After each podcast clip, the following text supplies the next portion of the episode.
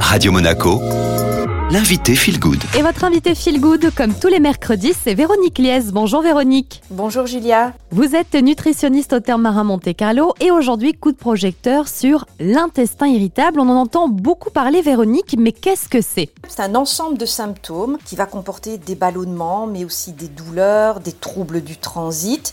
Et ces troubles du transit peuvent aller dans le sens bah, ou d'une accélération ou d'un ralentissement. Et ces symptômes sont liés à la consommation de certains aliments dont le pouvoir de fermentation est très important.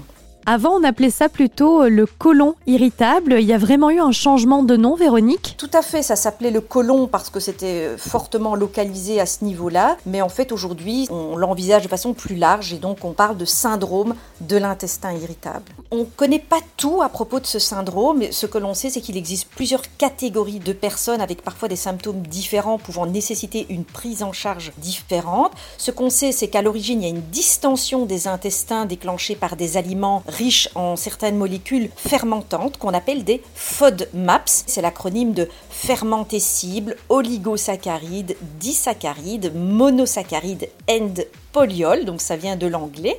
Donc on n'en connaît pas vraiment l'origine, mais on sait qu'il y a une forte composante d'hyperperméabilité intestinale et d'inflammation intestinale, avec également euh, une dysbiose et tout un ensemble de facteurs favorisants comme la génétique ou des infections, le stress également. Est-ce qu'il y a une attitude préventive à avoir ou on est plutôt euh, vraiment sur de la prise en charge lorsqu'il y a un, intestin irritable? La prévention n'est pas nécessaire parce que malheureusement, ce qu'on va devoir éliminer pendant une certaine période, ce sont des bonnes choses dont nous avons besoin. On parle ici vraiment de prise en charge et l'objectif, ça va être réduire l'inflammation, notamment avec des oméga 3, avec des polyphénols.